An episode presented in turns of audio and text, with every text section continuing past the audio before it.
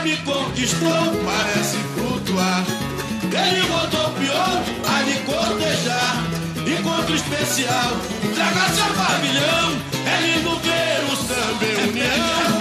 Ela me conquistou, parece flutuar. Ele rodopiou a me cortejar. Encontro especial, traga seu pavilhão. A partir de agora, vamos mergulhar no universo dos casais de mestre-sala e porta-bandeira. Com muito carinho, respeito e admiração, buscamos a história da dança e de alguns de seus protagonistas. Impossível ouvir todos os que exercem esta arte, tão sublime e especial, mas eu gostaria que cada um se sinta aqui representado. Há tanto o que dizer sobre os casais que não foi possível fechar uma única edição. Portanto, esta é apenas o começo. Ela se dedica a destacar a representatividade do casal dentro da escola de samba, sua história e suas principais características. Aqui também vamos conhecer como nascem estes personagens dentro de cada pessoa que os incorpora e o que representa para elas assumir esta responsabilidade. Deixemos que eles próprios nos contem essa história. Amor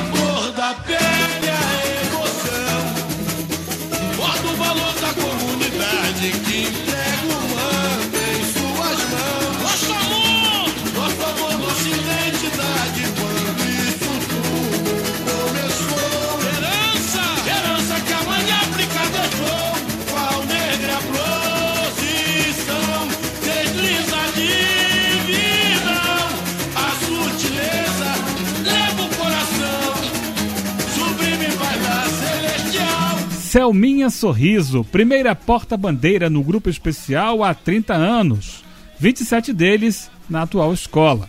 Beija-flor. Oi, meu querido amigo Eugênio Leal, muito obrigada pelo convite. É, é um prazer poder estar falando dessa arte que é patrimônio material, dessa arte que transformou minha vida, que salva vidas, que cura. Esses personagens, mas Itália e Porta-Bandeira, são tão importantes, é, representam tanto, né? Eu defino como os, os defensores, os protetores, aqueles que conduzem as vidas, o sentimento de todos. Porque no pavilhão está contido o sentimento do passado, do presente, do futuro. Todos aqueles que fizeram muito para que nós estejamos aqui, todos aqueles que chegarão um dia para ocupar o nosso espaço, é, estão todos contidos no pavilhão, no manto sagrado da escola de samba. Então, Mestre Sala Porta-Bandeira é, é, é mágico, né? É sagrado, porque eles têm todo esse trabalho de comprometimento, da salvaguarda das escolas de samba, das histórias, né? Da construção de valores, é, da resistência cultural de um, povo, de um povo, do nosso povo que tanto fez para que estivéssemos aqui hoje, sendo respeitados, reconhecidos pelo mundo afora. Então eu abro esse, esse bate-papo é, dando viva a todos os casais de mestre-sala e porta-bandeira. Aida no André Mota, jornalista, cronista carnavalesco e autor do livro Porta-Bandeiras. Segundo as minhas pesquisas, a origem da dança do casal de mestre e porta-bandeira é, começa no ritual encenado pelas jovens africanas é, na preparação para o casamento, né? Quando elas encontravam os, os rapazes, né? Os guerreiros que eram candidatos, né? Ao, enfim, ao casamento, né? E a corte se dava né, na, na, na, nas, nas aldeias né, é, africanas, nas, né, nas, nos povos africanos, é, numa espécie de dança que tinha muito essas mesuras, essa sedução, muito parecido com o casal de mestre-sala e porta-bandeira. Com a diáspora, né, com a vinda dos, né, dos africanos escravizados para o Brasil, o que, que aconteceu? É, é, eles trouxeram um pouco desse, desse, né, dessa dança e aqui é, encontraram, é, assistiram né, a, a, a, ao cortejo, danças dos dos patrões na Casa Grande, né? As, né, as danças aí de, de nas festas e tudo mais, é com, com os rodopios, né? É, muito comuns dos, nos salões europeus e que se imitava aqui, né? Os colonizadores imitavam aqui, especialmente o minueto. Nas festas, na senzala, nas festas entre os negros, né, entre os escravizados, isso acabou virando uma espécie de caricatura né, da, da dança dos, dos senhores, né, do, do, dos senhores escravos na, na Casa Grande. Esse costume dessa dança chegou aos ranchos, onde havia o baliza e a porta-estandarte. Viviane Martins, criadora do projeto Minueto do Samba, que ensina a dança dos casais de mestre sala e porta-bandeira. O surgimento desse bailado, do mestre sala e porta-bandeira, ocorre nas escolas de samba, junto com o surgimento das escolas de samba. E de onde vem isso? Foi baseado, foi inspirado, vamos dizer assim, no rancho, que tinha o baliza que protegia o estandarte, né? protegia dos furtos. Tinha uma disputa é, entre as, as agremiações rivais de uma roubar o estandarte da outra. Com isso, aumentou o número de balizas né, do, do, do, futuro mestre-sala e ele usava também canivete. Eles usavam canivetes para proteger o seu estandarte contra os ataques dos outros. Esse canivete está, de certa forma, representado nos mestres-salas que dançam com uma baqueta na mão, tipo o Julinho, né? É uma representação desse canivete ou dessa proteção com algum instrumento, né? E essa dança, ela tem, é, ela é de origem negra, né? O, o Messalha Porta-Bandeira é de origem negra, tanto que você vê que tem a capoeira, você vê os, os, os movimentos da capoeira, inclusive o Baliza fazia para defender o pavilhão, é, o, o estandarte, né? E ele, mas ela tem influências, principalmente na vestimenta, né? Que a gente via no início da, da, da dessa, dessa manifestação popular. Você via aquela peruca, né? Roupa de corte, principalmente aí você tinha essa influência europeia e nas reverências, né? E alguns valseados do minueto francês. Manuel Dionísio, criador da primeira escola de mestre-sala e porta-bandeira do Rio de Janeiro. Porque quando o escravo que estava lá todo vestido de moleque de bebê, servindo os senhores lá dos grandes salões, quando eles faziam os gestos, os, os gestos que eles faziam, né, para servir os senhores deles, e aí do lado de fora tinha alguém, os colegas que não era chamado ficavam olhando. E ficava rindo daquele gesto que ele fazia, do gestual deles. Aí quando terminava aquilo tudo, tirava aquela roupa toda bonita, aquela peruca, aquilo tudo direitinho. Quando chegava na senzala, eles transformavam aqueles gestos que eles faziam para servir os grandes senhores no salão francês, ali da, da salão de valsa, de uma forma jocosa, o som do atabaque eles começavam a fazer aquilo brincando aquilo ali. No início das escolas, essa, é, essa dança foi praticamente importada e tem muito dela hoje na dança do casal de mestre porta-bandeira. É uma mistura cultural, vamos dizer assim, porém ela se fundamenta na escola de samba, o casal de mestre porta-bandeira, né, que é uma dança que é uma manifestação negra.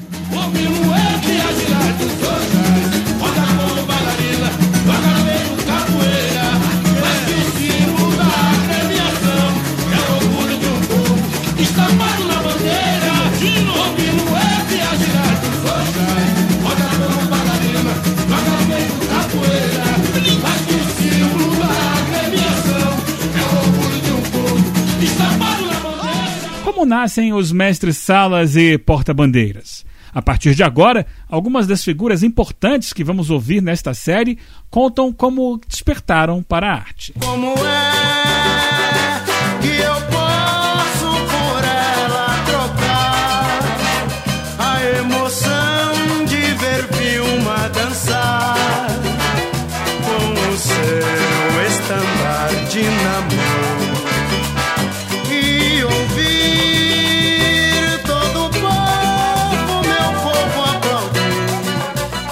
Muito bem, é um prazer imenso falar com vocês. Isso para mim é um orgulho tremendo, porque ainda posso divulgar minhas, minhas coisas né, que eu fiz no passado. Então eu comecei com sete anos. Eu acho que foi incentivo da minha mãe, do meu pai, porque minha mãe era porta-bandeira de rancho e todo ano ela me fantasiava. Eu, desde pequenininha, com dois, três anos, eu já saía com fantasia, cada ano de um estilo. E com isso eu fui gostando, né? Porque naquela época não tinha como essa divulgação que tem hoje. Então eu não me inspirei em ninguém. Aí que eu comecei, fui na rua onde que eu morava, onde que eu nasci, fui criada na rua Dona Clara. Lá tinha as batalhas de confete, tinha blocos. Então eu comecei no Blocos Unidos de Dona Clara. Aí comecei sambando, dançando, que não era samba, era rebolado, né? O bloco era cabrocha. Então comecei assim. De repente, eu me vi com o estandarte do bloco na, na cintura. Não sei nem como, porque não tinha divulgação nenhuma. Aí eu não me inspirei em ninguém. Aí comecei dançando. Aí de lá eu fui para a União de Vaz Lobo, a escola de samba que minha mãe saía de Baiana.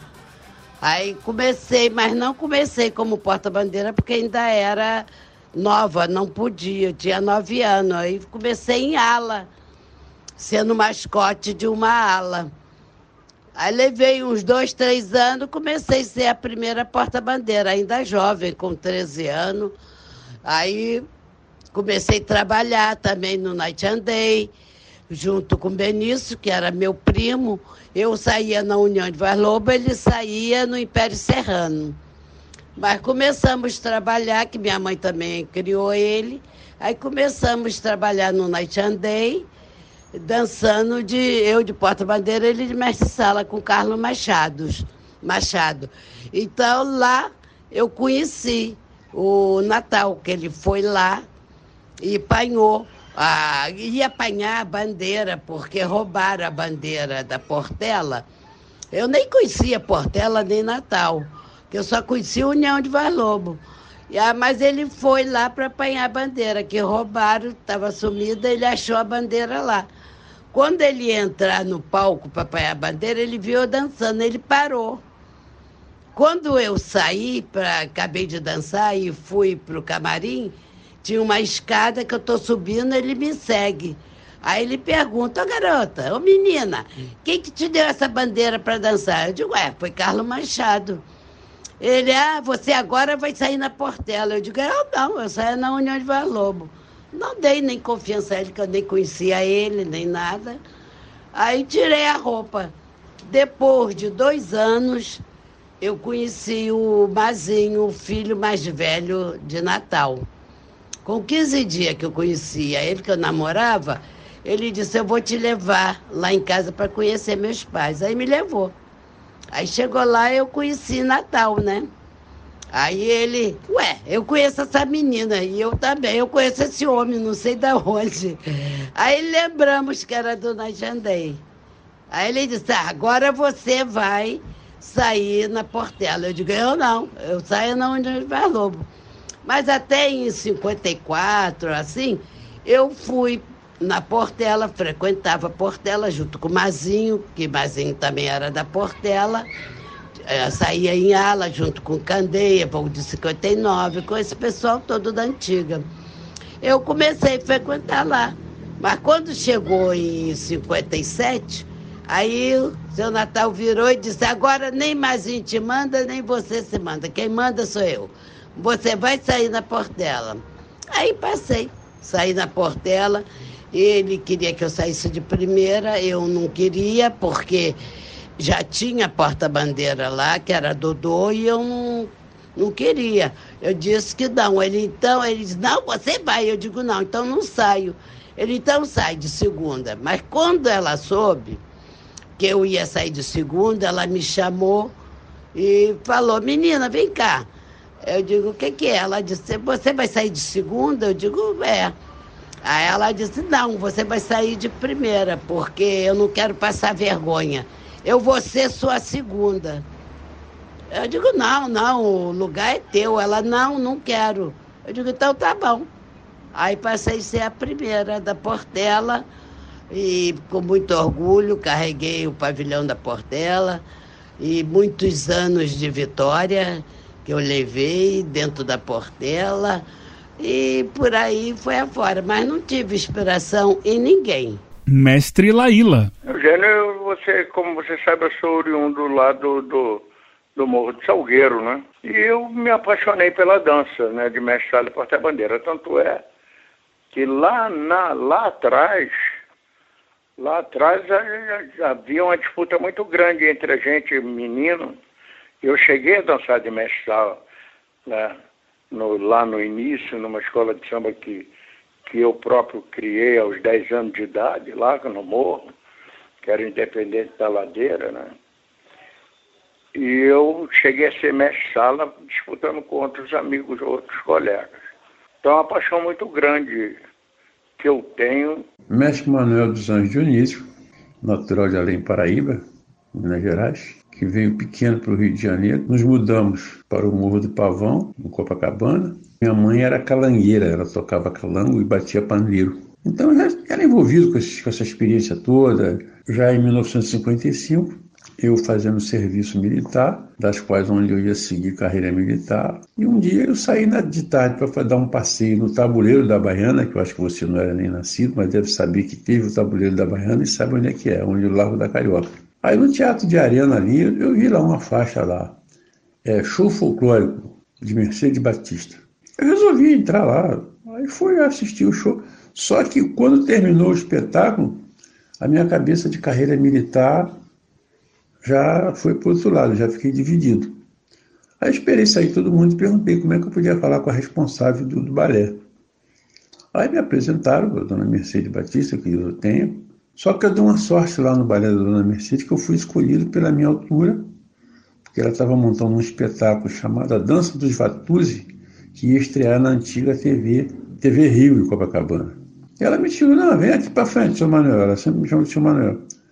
Aí, nessa aí, eu, graças a Deus, eu me dei bem, né? Em 1959, o balé da Dona Mercedes Batista foi convidado para participar do Carnaval de Salgueiro. Em 63 nós fomos campeões com o Salgueiro, o Carnaval de Chica da Silva, onde nós dançamos minueto em plena Presidente Vargas. Isso ficou na história até hoje. Nós fomos para a Europa em 1971. E aí passou fazer um carnaval para fechar o carnaval, o show com, com, com carnaval. E aí quem é que eles puseram para botar lá para dançar de mestre sala com a cantora? Eu. Eu e a Lucia Rosana. Mas eu dançava de mestre-sala com, com, com um chapeuzinho de palha, um coletezinho prateado, uma calça prateada, e a Lucy com um vestido rodado amarelo muito bonito e tal. E fui fazendo. E no primeiro ano depois que eu estava fazendo esse show lá, quando eu vim aqui no Rio, eu voltei lá no Salgueiro para ver o que, que era a dança do Messalho, a Porta Bandeira. Gostei, fui me aperfeiçoando, eu me envolvi com aquilo ali. Até que terminou é, o nosso contato com a companhia. Eu voltei para o Rio de Janeiro em 1983. E aí, eis que surge um concurso para porta-bandeira no Salgueiro. E a Rita, porta-bandeira do Salgueiro, que eu me envolvi com ela lá, ela dançando com o estandarte. Ah, eu queria ser porta-bandeira. Rita Freitas, porta-bandeira que ganhou cinco estandartes de ouro e trouxe novos movimentos e tendências para a arte do casal. Eu aprendi alguma coisa olhando, primeiramente olhando. Né? Eu nunca tinha sido porta-bandeira na vida e nunca tinha participado diretamente, eu era passista, salgueiro. E aí eu tinha muita curiosidade, gostava de ficar observando. E aí eu comecei a, a ensaiar sozinha e aí o Manuel Dionísio, que eu era amiga, sou ainda até hoje, né, amiga da ex-esposa dele, a Nelly, e a gente ficava nessa história, ah, um dia você porta-bandeira de Salgueiro, blá, blá, blá. Eu nunca tinha imaginado de eu ser porta-bandeira, principalmente primeira e principalmente do Salgueiro, né? Então eu nunca tinha imaginado eu nessa situação. Mas aí é, eu comecei, o Manuel Dionísio chegou da Europa, que ele dançava no grupo da Mercedes Batista, com quem eu fiz também bastante aula. Walter Ribeiro, enfim, essa galera aí da dança afro. Eu comecei a ensaiar com. Eu falei, o seu Manel fazia um papel de mestre-sala no, no, no show da Mercedes Batista. E a gente começou a ensaiar na casa dela. Ele chegou da Europa, a gente começou a fazer. Eu com uma toalha molhada num cabo de vassoura e a gente come, comecei a girar com peso no braço. Coisa que é uma coisa que eu não tinha feito ainda. Eu girava sozinha, né? Porque a bailarina gira sempre. E eu girava com o braço direito paralisado, segurando a vassoura, e a toalha molhada. Para equivaler ao peso, né? Que era, por sinal, muito mais pesado. Quebrei alguns bibelôs da casa da Nelly, né? Até hoje eu devo isso a ela. Mas a gente ficou lá ensaiando na casa dela, num espaço pequeno. E aí teve um concurso. Eu vi, no, eu estava no Salgueiro, no samba, e tinha um, um cartazete assim, dizendo que ia abrir um concurso para porta-bandeira. Primeira porta-bandeira de Salgueiro e segunda, porque as que estavam estavam saindo, que era a Adriana, que tinha ido para a ilha, e Peninha. E a segunda não me lembro exatamente quem era. Então, é, eu falei, ah, quer saber, eu vou entrar nesse concurso aí. Não tenho nada a perder, né? O não eu já, eu já tinha, eu nunca tinha sido mesmo, não estava preocupada em ganhar. E aí, mas eu, é, eu falei, bom, eu vou. Só que aí, durante. Eu, eu fiquei até meio apavorada no dia do concurso que eu cheguei, porque tinham várias é, portas-bandeiras que já eram de escola de samba, da Unidos de Lucas, de outras agremiações famosas, que já eram primeira e já eram segunda de outras escolas. E aí eu fiquei, caramba, as, as mulheres todas super bem arrumadas, com brilhos, cabelos, com a caracterização de porta-bandeira. E eu nem tinha essa caracterização. Eu estava com uma saia comum até uma saia que nem era muito, tinha muita roda, era o que eu tinha em casa, né? E um colã na época, e uma sandália comum, não tinha brilho zero. E aí eu me meti lá no concurso, falei, bom, eu já perdi mesmo, né? Então, eu vou rodar aqui. E eu comecei a fazer vários movimentos de dança que não tinha nada a ver com a dança do porta-bandeira mestre sala que acontecia na época antes de mim. Eu rapidamente tirei a mão da cintura, eu rapidamente comecei a, evoluir com o braço esquerdo e comecei a fazer uma série de movimentos de dança que não eram característicos do fundamento da dança de, de porta-bandeira. E o meu parceiro, na época, o Amauri, também era um bailarino de break, que na época era moda, que no caso seria o passinho de hoje, né? ele também fazia um monte de coisa que não tinha nada a ver. Mas como a gente já achava que a gente não ia ganhar nada mesmo, né? Só que essa movimentação impressionou o corpo de julgadores, que era a diretoria de harmonia do Salgueiro na época, e o presidente Regis Cardoso. E eles ficaram meio fascinados, né? Com aquela coisa diferente que estava acabando de chegar na quadra. E aí eu estava até indo embora quando fui, quando eles deram o resultado, falei, Maria, a gente não vai ganhar mesmo. Porque eu, eu estava competindo com a Mariazinha, que de, é, depois foi porta-bandeira da Vila, primeira, que ela foi a minha segunda nessa época, e o Carlos Brilhante. Então eram casais que já tinham uma formação, né? Eu e a Mauria que era zero. Aí quando anunciaram o nosso nome, foi uma ovação, uma confusão danada, eu nem acreditei, fiquei pulando, enfim. E essa menina voltou, foi desfilar no Salgueiro como ela queria, depois desfilou na Grande Rio, desfilou no Império Ferrano, enfim.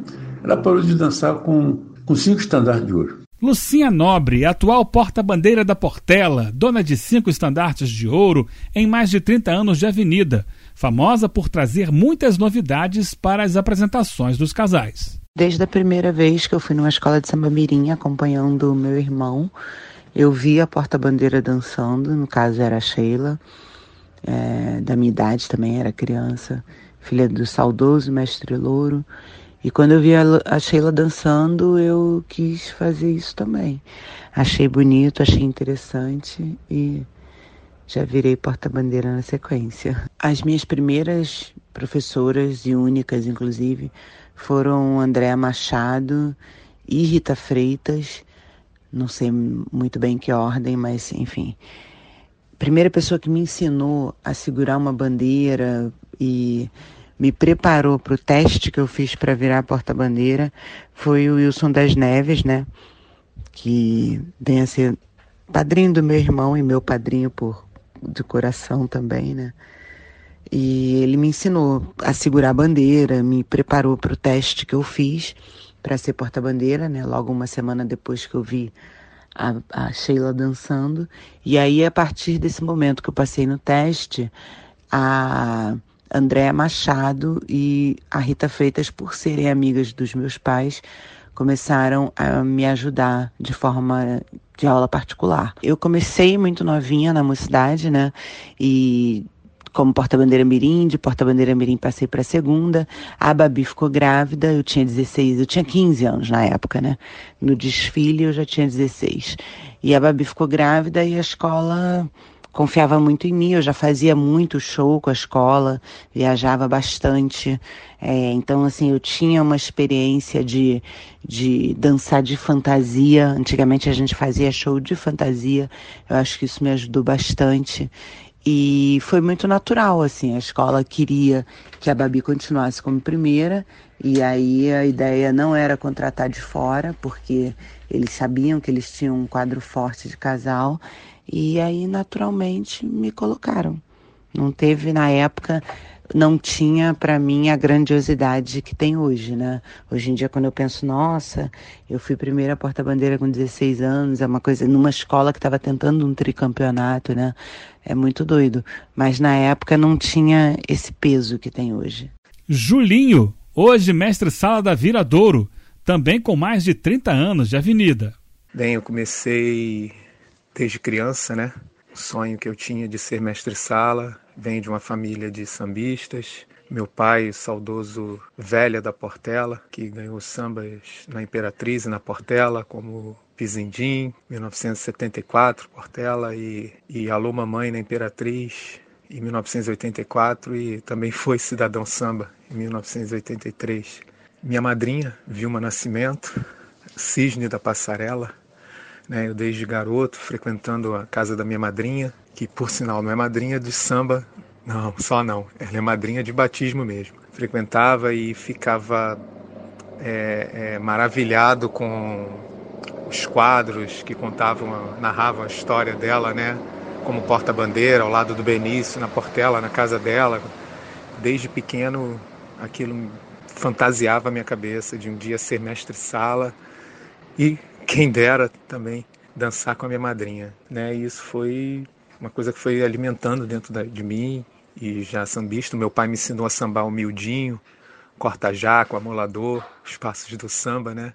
Samba no pé, propriamente dito. E eu fui criar essa admiração enorme pela dança de messalho porta-bandeira por causa da, da minha madrinha. Assistia muito também a Chiquinha e Maria Helena dançando. E comecei na Corações Unidos do CIEP da Passarela, uma escola mirim, né, que foi fundada na, na ocasião da, da construção do Sambódromo, um ano depois da construção do Sambódromo, que foi pensado o que fazer com aquelas todas aquelas crianças que estudavam no, no Sambódromo, né, da Passarela, e criou-se uma escola de samba. E chamaram algumas personalidades do carnaval, como meu padrinho, esposo da Vilma, saudoso, Mazinho, filho de Natal, o meu pai, Machine, Xangô da Mangueira, que eram as pessoas que conduziam ali aquela escola de samba mirim no Sambódromo. E eu fui para lá e meu primeiro professor foi mestre Machine, o síndico da passarela. E ali desenvolvi os primeiros passos. Aos 11 anos, com toda aquela malemolência que o mestre Machine tem, um grande malandro do samba, né?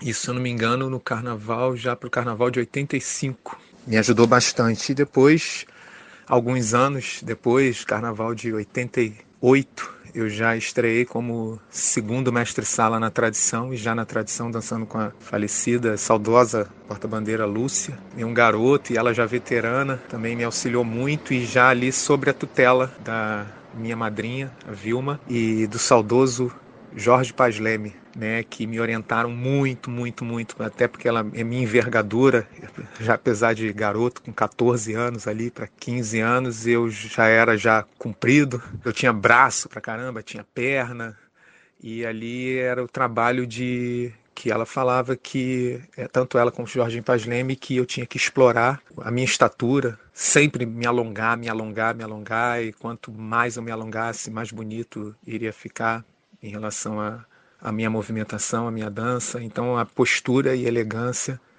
que eles sempre pegavam no meu pé. Que a gente, quando tem, a gente sabe que é um pouquinho mais alto, a gente já tem a tendência né, de relaxar. E ela falava que, pelo contrário, eu tinha que me esticar mais ainda, eu tinha que me erguer mais ainda. E isso foi um dos primeiros ensinamentos que eu tive já como segundo mestre-sala na tradição. Dois anos depois né, de ter estreado como segundo mestre-sala, que eu tive a oportunidade de dançar com Vilma Nascimento, realizar o meu sonho de dançar com a minha madrinha no carnaval de 1990. Eu tinha, se não me engano, 16 anos. Após a saída do grande mestre-sala, Paulo Roberto, que eu pude conviver ali como segundo mestre-sala e beber um pouquinho daquela fonte ali. Sid Clay, mestre sala do Salgueiro. O meu sonho de ser mestre sala começou vendo meu primo dançar, o Reinan, no bloco Bafo Dança do Catumbi, né? E dali meus pais também desfilavam no Vai Quem Quer, também do Catumbi. E tinha um mestre sala lá chamado Paulo César. E ele foi a primeira pessoa a me ensinar os primeiros passos de, de, de mestre sala, me ensinar a, a, as regras de ser o mestre sala. E ali eu fiquei por dois anos, eu tinha sete anos de idade.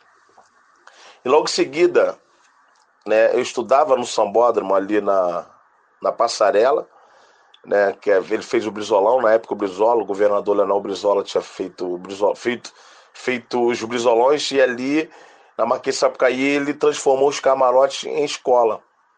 Né, eu estudava ali. Logo no ano seguinte, ele fundou uma escola de samba mirim, Coraçãozinho do CIEP. E eu com sonho de ser mestre-sala, né, da escola. Mas aí aquele meu primo, que era do Bafo da Onça, tornou o segundo mestre-sala. E o Julinho, que é hoje o primeiro da Vila Douro, era o primeiro mestre-sala.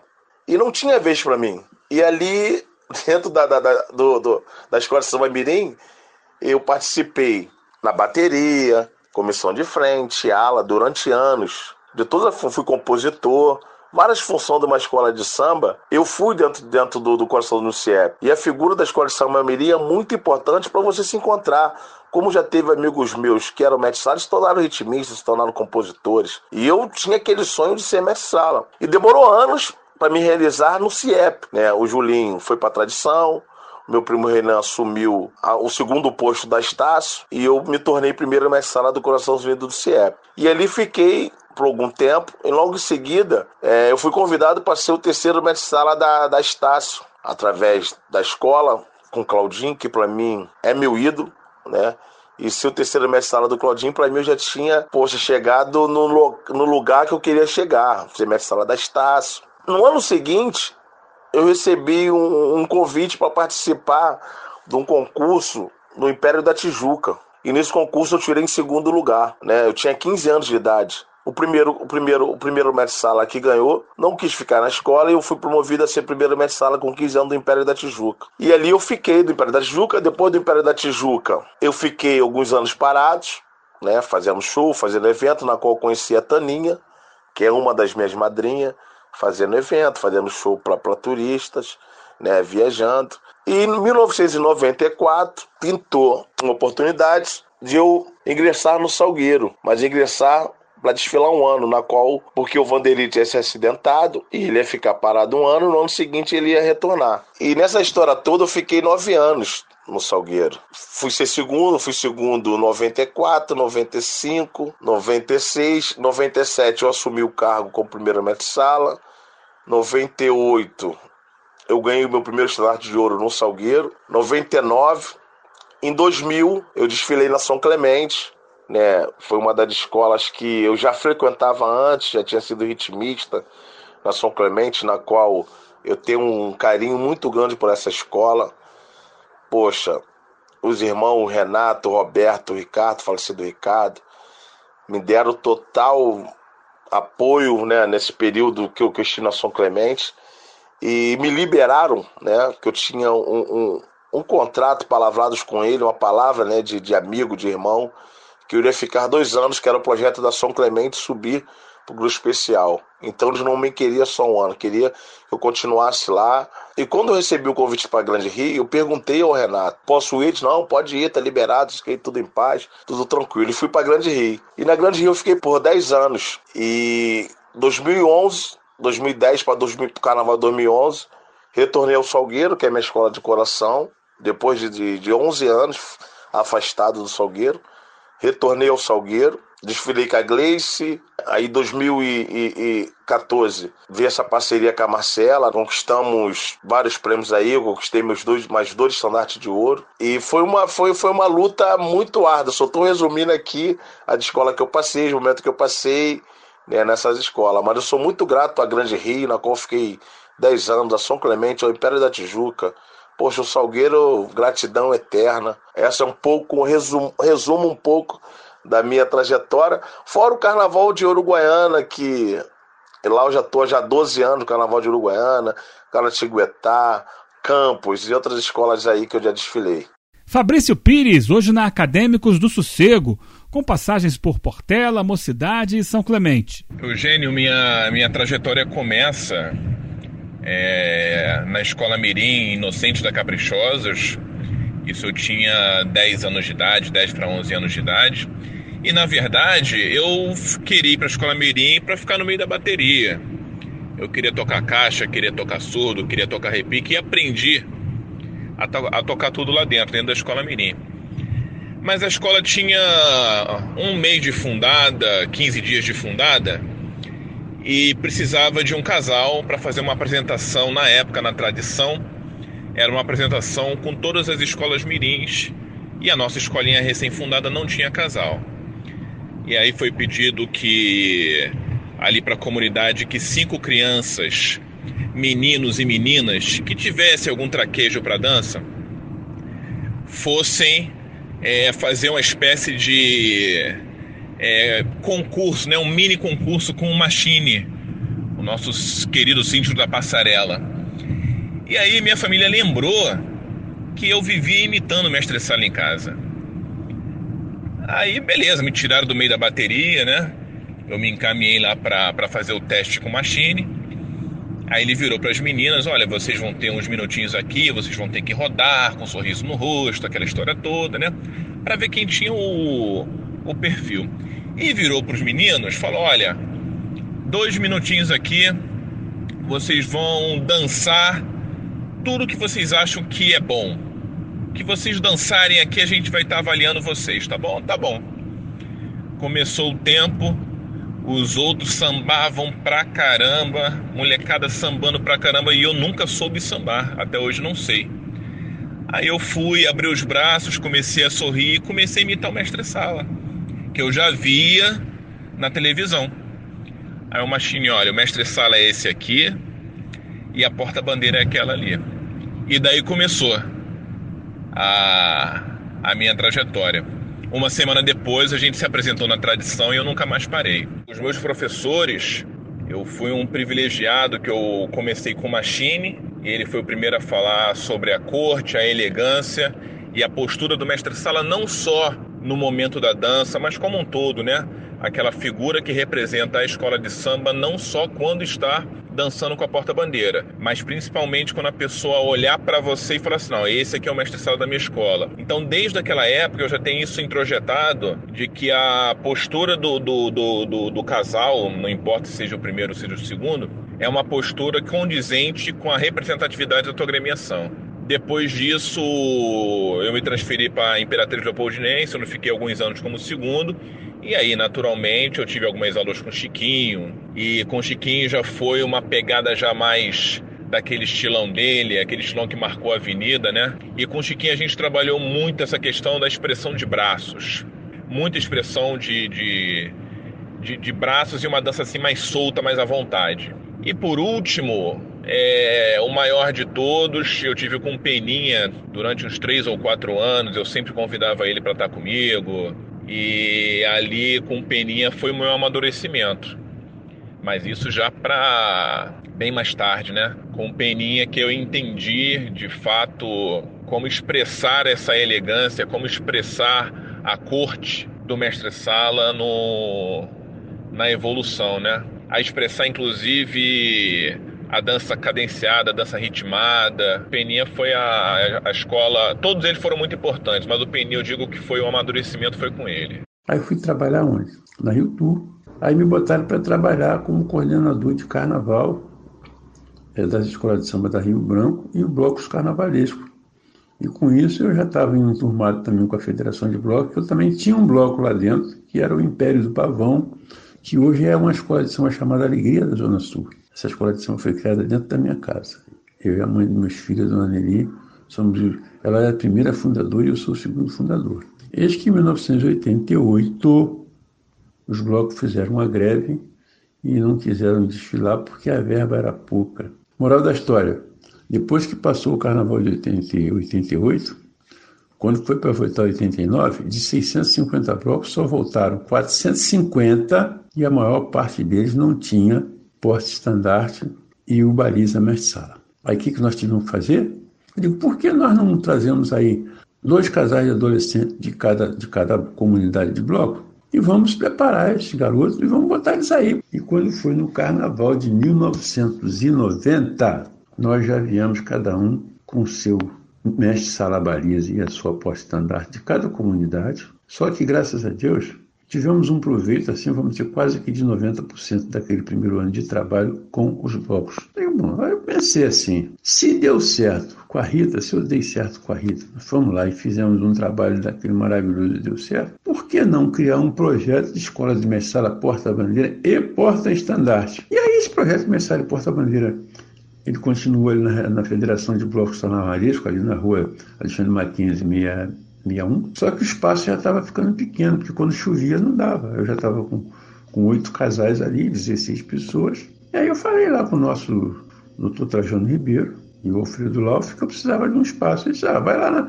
vai lá na passarela, ver um lugar que serve para você lá. E... Aí eu fui.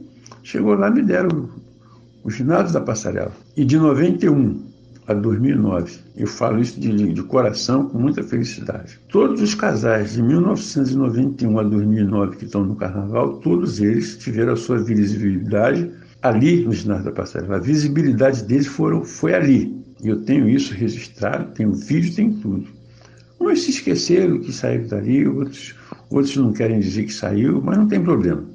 Aí ficou de 91 até 2000 2001 a 2002, quando o ministro Gilberto Gil veio para a cultura, quando ele viu o nosso trabalho, o presente que ele me deu foi convidar para mim ir com um casal de mensagem porta-bandeira numa excursão que ele foi fazer em Paris, e de Paris nós fomos para Madagascar, na Ilha da Reunião, e na volta ele disse que a partir desse momento o projeto de mensagem porta-bandeira e porta-estandarte do Rio de Janeiro passaria a ser a primeira escola de mensagem porta-bandeira e porta-estandarte do Rio de Janeiro. Marcela Alves, porta-bandeira do Salgueiro, dona de quatro estandartes de ouro, com passagens por Mangueira, Mocidade e Caprichoso de Pilares. Aos seis anos de idade, eu comecei a fazer aulas de balé. Né? Era meu sonho me tornar bailarina. E então eu, desde muito cedo, né, tinha essa vontade. E aos seis anos, meus pais me colocaram numa academia de balé, né? Numa escola de dança.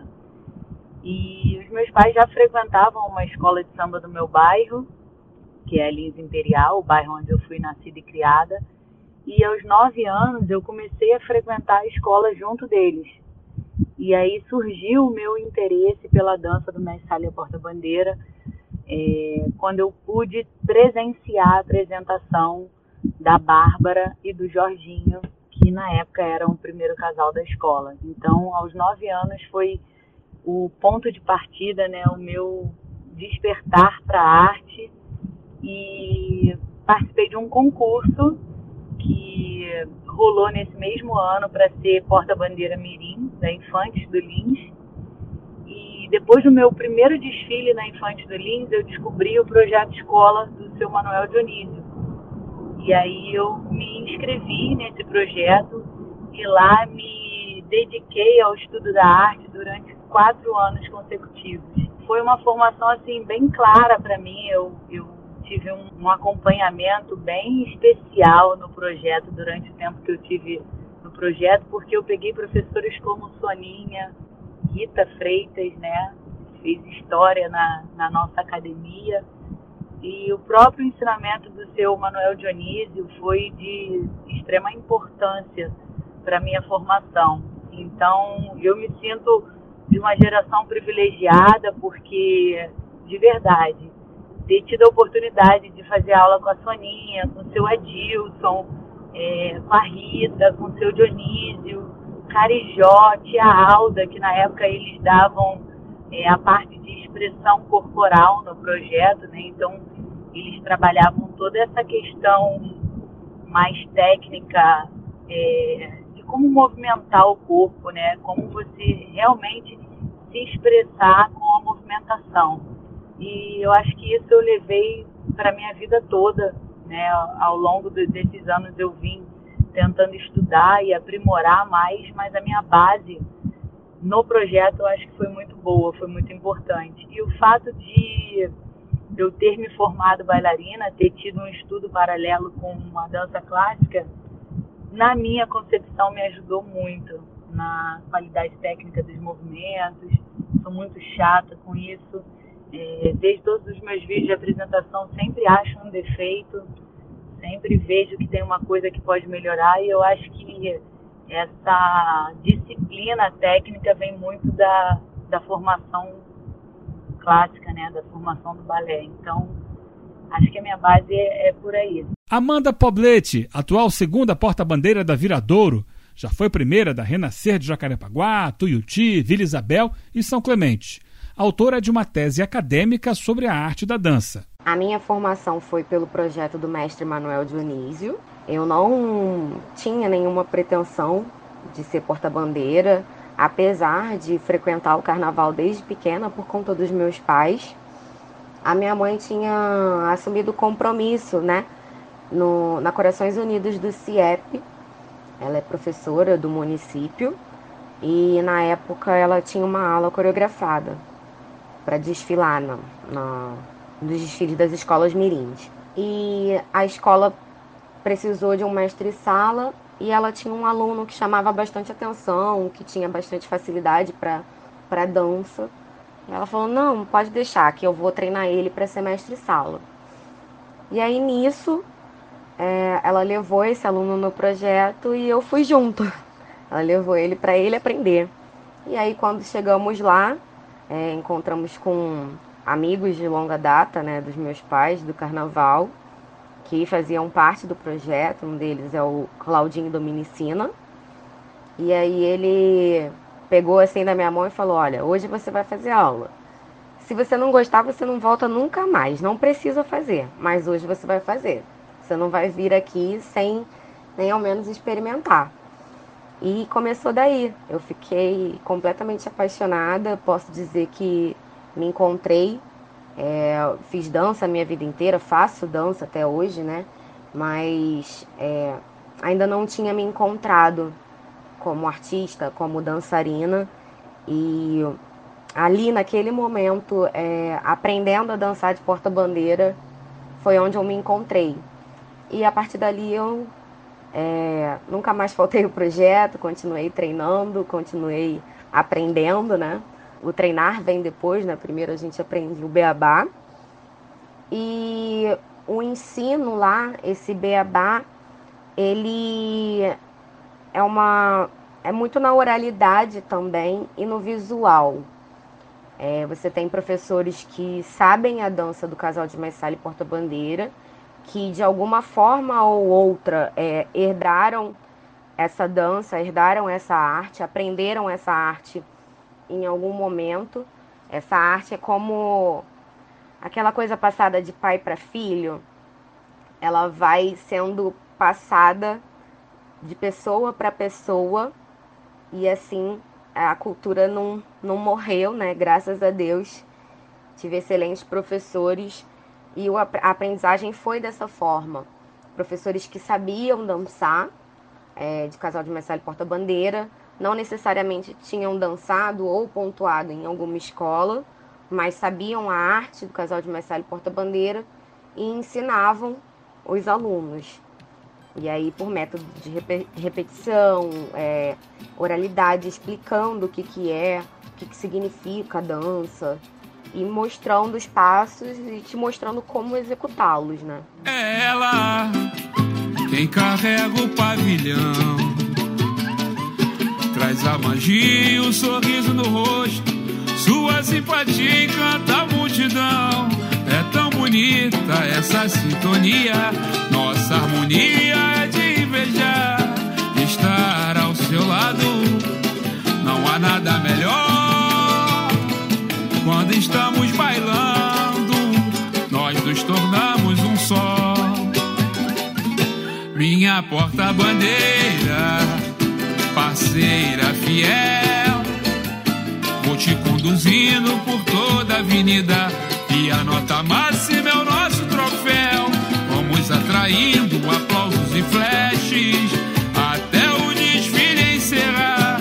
É sempre uma honra poder lhe cortejar. O que é mais importante no ritual do casal de mestre-sala e porta-bandeira?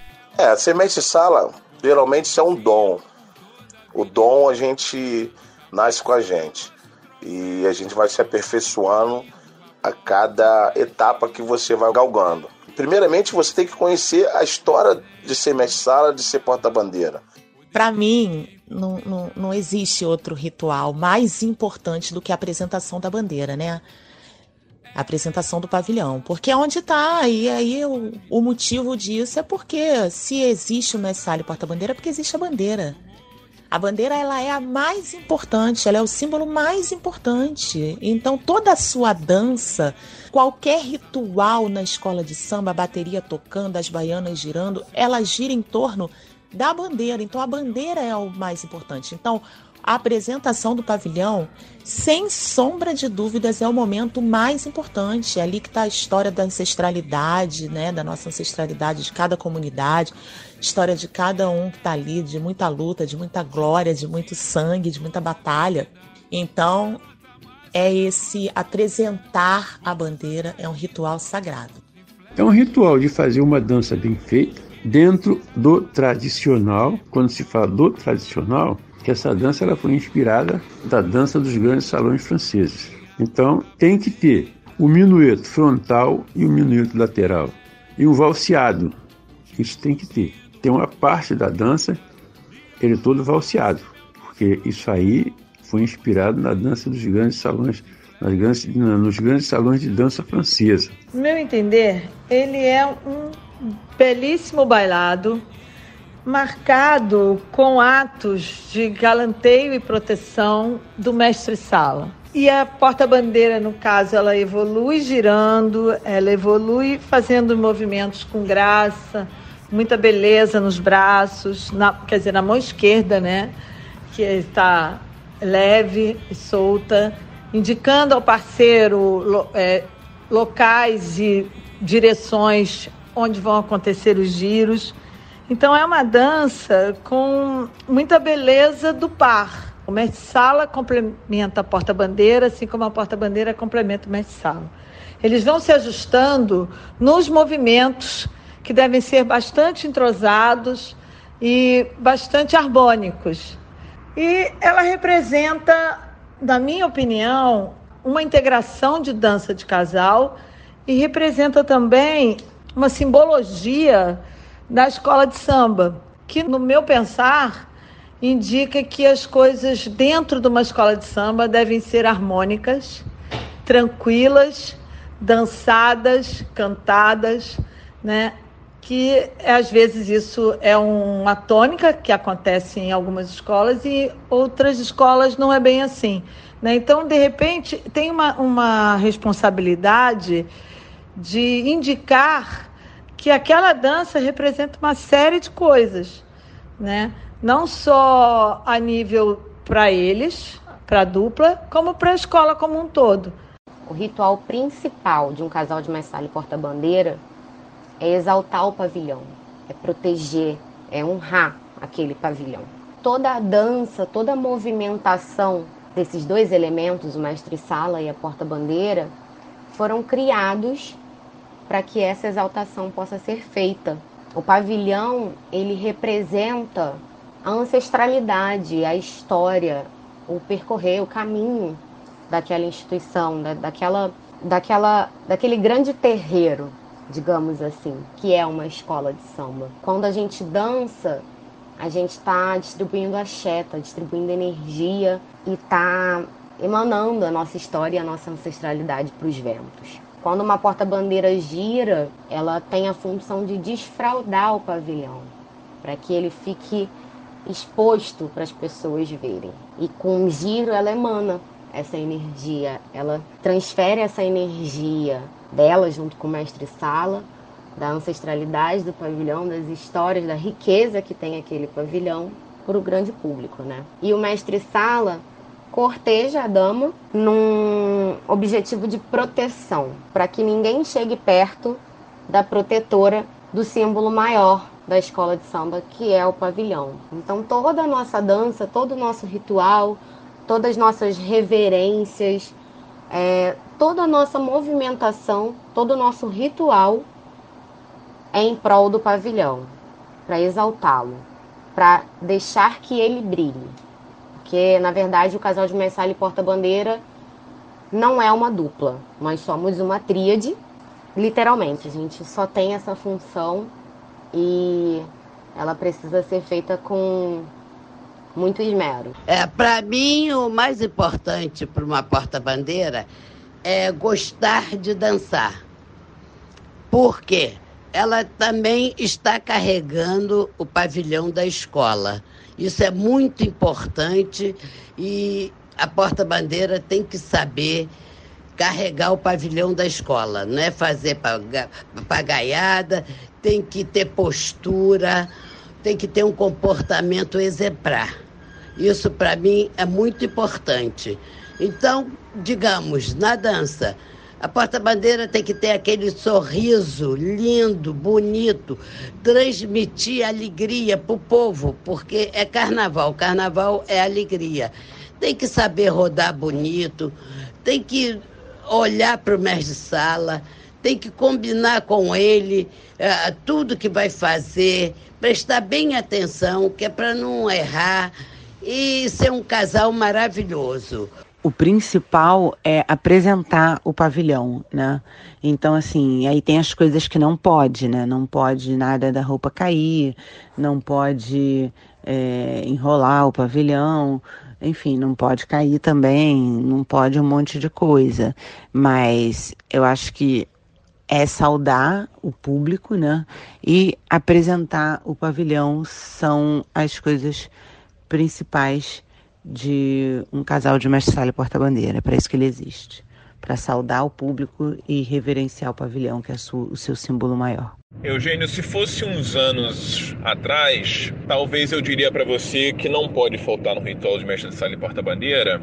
Eu diria talvez fosse aquele senso comum que todo mundo é, sempre diz. Hoje, eu digo para você que o que não pode faltar no mestre sala e porta-bandeira é a verdade de cada um e de cada casal. Eu digo isso porque com o tempo a dança acabou se tornando quase que uniforme tendências foram criadas e a partir do sucesso dessas tendências as pessoas seguiram e eu me incluo nessa. Só que hoje em dia eu vejo claramente que se você não tiver a sua verdade, a sua identidade e bancar isso, eu acho que a coisa se perde. Entende? Então a gente fica numa posição muito complicada porque o, o júri da Liesa ele tende a levar os casais para um um modelo de, de, de, de, dança, só que não existe, na verdade, esse modelo de dança. Existe a, a verdade de cada um, existe a expressão corporal de cada um, existe a característica de cada casal e de cada individual. E é isso que precisa ser repensado, que precisa ser reestruturado. E é o que, inclusive, eu agora no grupo de, na, na, na Série A vou me dar o luxo de, de, de repensar. Não tentar acompanhar uma tendência para conseguir qualquer coisa, mas expressar a minha verdade, a minha realidade e que, por consequência, as coisas podem acontecer da melhor maneira possível. Então não pode faltar a sua individualidade, a sua verdade expressada ali na sua dança. Casal de ali Porta-Bandeira é sempre o anfitrião, né? Da festa. sempre. Então a postura sempre é de elegância, de educação, a postura de quem está representando toda uma coletividade. O traje sempre o traje esperado, né? Para um casal, salvo se ele for visitante é, em alguma outra agremiação.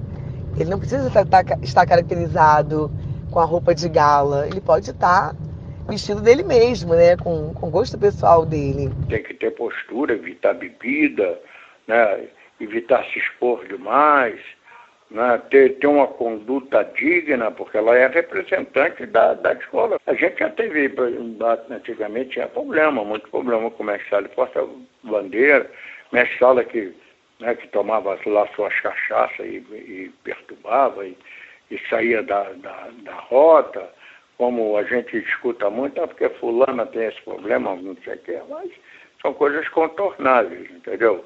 Mas elas têm que ter uma postura digna de, de, de, de quando as pessoas chegarem na quadra, por exemplo, eu lá no ensaio deixava em determinado momento que o povo, que, é, que fosse para o povo, para o povo beijar a bandeira, quando chegar uma autoridade né, os colegas de, de, escola de samba, desde o presidente ao faxineiro, no caso, né, ser reverenciado, isso é o dever, entendeu? Não ter discriminação, entendeu? Que graças a Deus a gente não escuta muito isso, mas acho que mudou muito, né? O comprometimento né, das pessoas são muito muito mais que antigamente. Antigamente, o Messalha Porta-Bandeira se virava para fazer sua roupa, lá atrás, né? Todo mundo que fazia sua roupa. Hoje todo mundo tem roupa bonita, bem tratada, todo mundo de, defende a passagem, né? E o mestre Sala a porta-bandeira tem que se comportar de um jeito ali dentro fora também. Porque você é, é, é detentor, você é o, o, o guardião da, da, da, coisa mais sagrada de uma escola de samba. Quando você é dentro de uma escola de samba, as pessoas já te reconhecem. Aquele ali é o mestre sala, aquele ali é a porta-bandeira. Então você tem que ter um, um, uma postura totalmente diferente de todos os setores da escola de samba. Essa é a grande representatividade do casal, junto com a bandeira do amor, do carinho, do respeito. Há um ritual para a bandeira, para beijar, um gesto, um respeito. Quando você está de bermuda, você não pode beijar a bandeira. Quando você está com alguma bebida alcoólica, algum tipo de bebida, você também não pode beijar a bandeira. Então você tem que estar tá, praticamente, tem que estar tá de calça, tem que estar tá de camisa, tem que estar tá sem nada na mão. É o respeito máximo dentro da escola. Desde quando eu comecei lá com, 16, com 14 anos como segundo mestre sala, a Vilma e o Jorge Paz Leme sempre pegando no meu pé, a minha postura, a minha elegância, a minha colocação ao entorno da minha porta-bandeira, né, a proteção, uma forma mais clássica né, de se dançar, com muito garbo, com muita elegância, sempre é uma coisa das coisas que eu mais é, me cobro né, de, de, independente da plástica do movimento, da agilidade, que eu não perca a elegância de forma alguma. E apesar da, da, de toda a maestria, né, da malemolência, da boa malandragem. Então tem que entender que ele não está acima do pavilhão, nem ela está acima do pavilhão. O mestre Sala e a porta-bandeira é como se fosse um rei e a rainha da escola, porque eles têm em mãos o, sobre a sua responsabilidade o, o, o pavilhão. No mundo ideal, o casal de mestre Sala e porta-bandeira é, seria, junto com o cantor e com o mestre de bateria, seriam as pessoas mais importantes da escola. Mais importante que carnavalesco, mais importante que presidente, mais importante que tudo isso. Eles deveriam ser as figuras mais importantes. Porque cabe a eles carregar o pavilhão, né? Que é o símbolo maior da escola. Infelizmente não é assim, tem um rodízio muito grande, né? Para começar, para citar o primeiro problema, tem um rodízio muito grande entre, entre casais nas escolas, né? Me lembra até um pouco a coisa de técnico de futebol, né? Enfim, é, é, trocam muito, né? E aí não de, impede de formar uma identidade no, em muitos casos. As escolas que mantêm os seus casais por muito tempo conseguem dar a eles a importância devida e aí eles formam uma identidade muito clara com a agremiação. É o caso, mais do que qualquer outro, né? Vilma e Benício na Portela, Neide Barra, Mocinha e Delegado na Mangueira, lá nos, nos primórdios, né? Maria Helena e o Chiquinho na Imperatriz também, né? E hoje, disparado na, na frente dos outros, a Selminha e o Claudinho na Beija-Flor. O Salgueiro eu acho que entendeu hoje e tá, tá fazendo isso com a Marcela tá, e o Sid Clay, né? Tá tentando transformar é, os dois na cara da escola, na principal face da escola, seguindo aí o caminho muito bem, muito bem trilhado pela Beija-Flor. É, a Mangueira perdeu algumas chances de, de manter isso quando se permitiu, por exemplo, que, a, que perder a Giovana, né, lá atrás, e hoje também eu acho que está tentando fazer isso com a Esquel, mas com muita dificuldade, por todas as questões que a gente sabe especialmente agora na pandemia, com o que está acontecendo com o pagamento desses profissionais no carnaval. Claudinho, mestre sala da Beija-Flor, há 27 anos, cria do Estácio de Sá, berço do samba, mais um colecionador de estandartes de ouro. Eu acho que nessa relação do casal com a escola varia de casal para casal, né? Porque é, a gente, hoje, como tem um respeito, tem amor, tem um carinho pela Beija-Flor de Nilópolis e ele pelo casal Claudinho e Selminha, e, é, praticamente a gente tem uma, uma, uma, família, foi feita uma família, hoje essa família para a gente juntamente dura, são, são 27 anos que nós temos junto, então nós temos amor, nós temos carinho, temos respeito, né? E além de tudo, o profissionalismo e o comprometimento com a escola, isso para a gente é, é o primordial, mas varia de casal para casal. Não que não tenha é, respeito, não tenha os comprometimentos dos os outros casais. Mas aí é cada um por si, né? Cada um sabe aonde trabalha, cada um tem um, o seu tipo de trabalho. E nós trabalhamos dessa forma. A postura principal que eu acho é o caráter. É, essa é a postura que não pode faltar.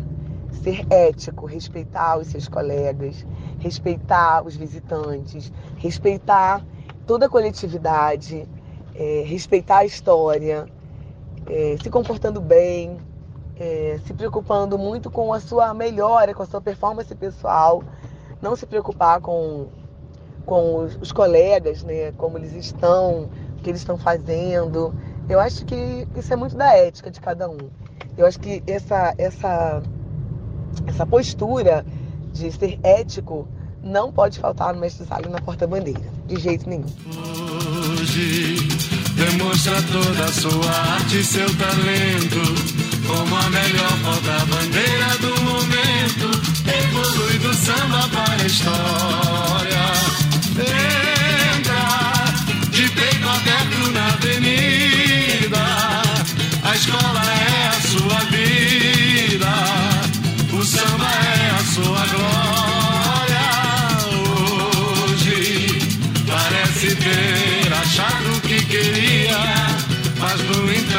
chorando e não era de alegria. Num momento tão feliz, quando viu sua escola cantando o samba enredo desse ano, que tem um refrão que diz. O que é ser porta-bandeira e mestre-sala na vida de uma pessoa? O que representa para mim ser mestre sala é tudo. Onde eu me encontrei no samba, onde que eu sou apaixonado desde os sete anos, independente de ter passado por vários cargos dentro de uma escola de samba, né, escola de samba mirim, eu me encontrei realmente, que era um sonho meu já desde pequeno, de, de ser mestre sala. Então é tudo para mim, onde eu conquistei muitas coisas na minha vida, onde me tirou até propriamente da criminalidade, porque eu tinha esse sonho né, de, de, de chegar, ser um grande mestre-sala. Graças a Deus eu consegui. Eu só tenho a agradecer, só tenho a agradecer a Papai do Céu, os orixás e a oportunidade que as pessoas me deram desde quando eu comecei. Ser porta-bandeira é uma parte importante né, da minha vida.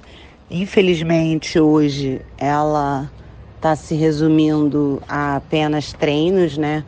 É, solitários por causa de tudo que o mundo está passando, mas é curioso também, né, que durante esse momento até uma porta-bandeira tenha que estar sozinha, né? Então eu tenho usado esse momento difícil para evoluir como ser humano e eu acredito que isso também vai me tornar uma porta-bandeira melhor. Então, assim, ser porta-bandeira é quem eu sou, é a minha vida, não dá para explicar, porque a minha vida, desde que eu sou muito menina, só existe sendo porta-bandeira. Então, a melhor forma de explicar é só sendo eu mesma. o que representa para mim ser mestre-sala é, acho que tudo, né? Representa acima de tudo a, a pessoa pelo que me tornei, por, por desde garoto ter esse sonho de, de ser o que eu sou hoje, independente do, do que me proporcionasse, mas acima de tudo o amor pelo samba, pelo carnaval, é, o respeito que eu tenho por quem já fez antes de mim, primeiramente o meu pai, que era um sambista, uma pessoa muito considerada dentro do carnaval e desde sempre eu respeitava e prometi no seu sepultamento que um dia eu seria reconhecido como um, um grande sambista, como um, um, um grande mestre-sala, principalmente no sentido da minha responsabilidade, do, do, meu comportamento, de assumir o meu papel, de, de ser uma pessoa de caráter no samba, né? Tudo que meu pai sempre procurou me ensinar, né? Que independente de onde me levasse, mas que eu procurasse manter a minha conduta, as referências que eu tive, que ainda tenho, para mim, ser mestre-sala é, é, um grande ensinamento na minha vida, porque ele me faz a cada ano procurar me renovar, procurar me, me reabastecer desse combustível chamado samba e a responsabilidade que carrego.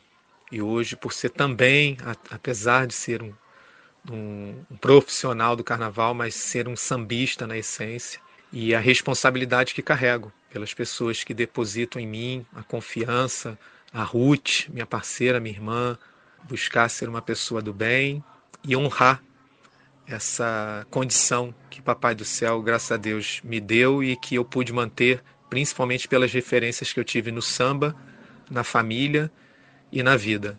A realidade de um sonho sonhado, de um sonho de menina que se realizou. São tantas definições para, para descrever, sabe, o que essa, essa arte é para mim. É meu sapatinho de cristal, é o meu aprendizado, a minha escola de vida, a minha transformação, a minha superação sobre mim mesma. Ela significa maturidade, significa missão dada, missão cumprida, escolha dos deuses. São muitas definições. Eu sou muito grata, sabe? Em uma só palavra eu não consigo definir o que essa arte é para mim. Olha, em primeiro lugar está a minha família. Em segundo lugar está eu como porta-bandeira e o samba em geral, porque eu, eu adoro o samba, adoro ir para a avenida e adoro dançar. Foi o que eu sempre fiz na, na minha vida. A minha escola foi escola de samba. Então, eu aprendi muito, muito, muito, muito. Até o último ano que eu saí de porta-bandeira, eu ainda estava aprendendo a dançar. Um beijão grande de Vilma Nascimento. Ela renunciou. A mangueira saiu. Ela ficou. Era porta-bandeira desde a primeira vez. Porque terá sido isso que ela fez. Não, ninguém saberá. Ela se demitiu, outra virá. Ninguém a viu chorando, coisa tão singular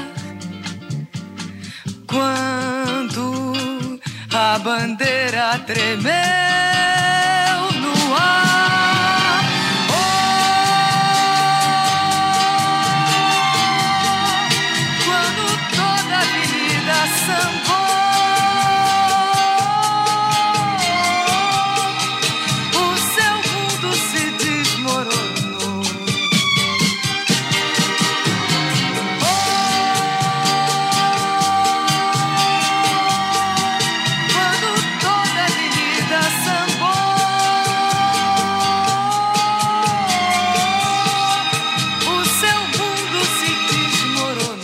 Na próxima edição, as transformações na dança do casal através da história. É, é muito difícil, né, Eugênio? Você vê o seguinte, uma pessoa que tem a responsabilidade de carregar o pavilhão, de defender 40 pontos. Duas pessoas defendem 40 pontos. 300 pessoas de bateria defendem 40 pontos. Duas mil e poucas pessoas de componente defendem 40 pontos. É muita carga em cima de duas pessoas. Quando